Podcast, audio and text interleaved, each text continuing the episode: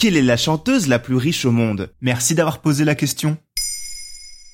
Vous feriez quoi, vous, si votre fortune s'élevait à 1,7 milliard de dollars? Difficile de répondre, n'est-ce pas? Eh bien, c'est pourtant la question que peut se poser la chanteuse la plus riche au monde lorsqu'elle se réveille le matin. Et figurez-vous que l'essentiel de ce pactole n'est pas dû à ses chansons, mais à une toute autre activité. Mais alors, c'est qui cette chanteuse? Ah oui, faisons les choses bien, et avant de vous parler du pourquoi de cette fortune pharaonique, dévoilons l'identité de la chanteuse tant attendue. Révélée en 2005 avec le hit interplanétaire Pond Replay, il s'agit bel et bien de l'artiste originaire des Barbades, Rihanna.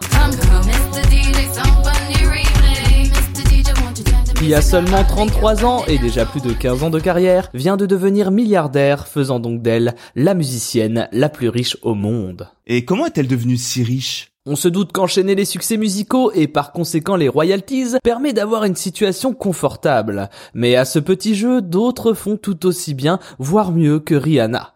Non, le secret de sa richesse vient d'un autre business, celui des produits cosmétiques. Avec sa marque Fenty Beauty, dont elle partage les bénéfices avec le groupe LVMH, elle est parvenue à récolter 1,4 milliard de dollars. Une marque qui profite de l'influence de la chanteuse, devenue une icône de beauté, mais qui est également une réussite grâce à son caractère inclusif. En effet, les gammes de ses produits sont uniquement dédiées aux hommes et aux femmes de couleur.